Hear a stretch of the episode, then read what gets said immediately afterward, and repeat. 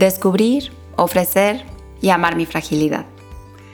Hola, hola, estamos cumpliendo 40 días de este reto. Felicidades.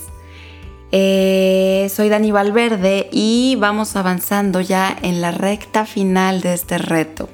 Este, volverte a decir, alentarte, recordar qué fue lo que te trajo aquí, cómo iniciaste, cómo te sientes, qué ha pasado, eh, cómo te sientes contigo mismo con el reto, con tu reto personal, el que es solamente tuyo. Y bueno, recapitulando un poco del día de ayer, te propuse un ejercicio un tanto complicado, que se trataba de evocar un daño que te hicieron, algo que te causó dolor o enojo, y reflexionar qué significaría para ti perdonar a quien causó este daño, o si ya lo hiciste, qué significó. Creemos cerradamente que el perdón debe de conducirnos a reconciliarnos con el agresor, lo que hablábamos ayer, ¿no? Pero el perdón realmente es para ti, basándote en la aceptación de lo que pasó. Vamos a hablar de resentimiento. Lo más difícil del perdón desde mi punto de vista es vaciarnos de expectativas hacia el efecto de lo que causa el perdón.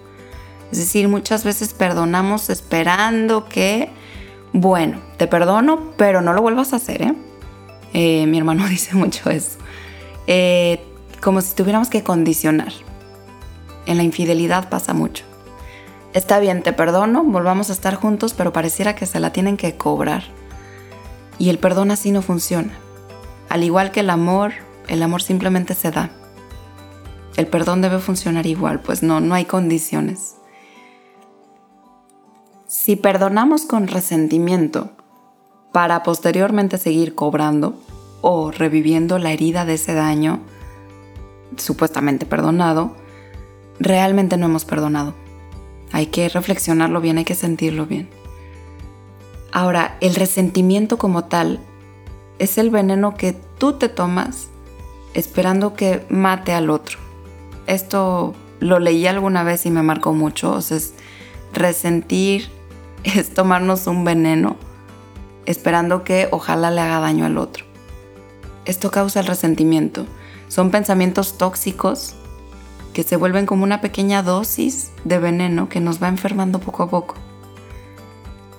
Es como si una herida profunda que tenemos, en lugar de dedicarnos a sanarla, y esto se da con el recurso que hablábamos ayer del perdón, la abrimos continuamente y la manipulamos y, y resentimiento es esto, es resentir lo que nos hirió y nos dañó, experimentando una vez más sentimientos dolorosos.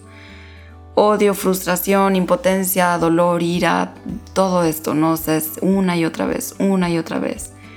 Y esta es la definición de sufrimiento. Volver a vivir nuevamente una y otra vez, una y a veces con mayor potencia, como decíamos, ¿no? El perdón se basa en la aceptación y debe forzosamente realizarse sin expectativas. Si esperamos una reacción del otro luego de haber perdonado, realmente seguimos anclados al ayer. Es una barrera del perdón y es el ego el ego o el orgullo que quiere cobrar o castigar al agresor, hacer justicia. Alguien tiene que pagar. El pasado no tiene cómo ser cambiado. Ahora sí que lo pasado pisado, esto es un hecho y tenemos que partir desde aquí. Entonces, no existe venganza que pueda hacernos sentir mejor en esto, en esto de la tristeza o de la desolación que se puede vivir con un resentimiento tampoco una disculpa cambia los hechos, ¿no? Solo quizás pueda calmar nuestra sensación de hacer justicia. Pero creo que hablando de venenos, uno de los venenos más destructivos que puede haber es esto, la falta de perdón. Porque lo que sucede es que anestesia, adormece nuestros recursos emocionales con los que contamos que nos llevan hacia el perdón, que nos llevan hacia la transformación, hacia el ser mejores, hacia el aprendizaje. El rencor tiene esta característica particular que es independiente al tiempo. Entonces tampoco existe un tiempo para sentir rencor, lo podemos sentir toda la vida y me ha tocado verlo. Y si no lo trabajamos y buscamos transformar, nos podemos quedar aquí atorados.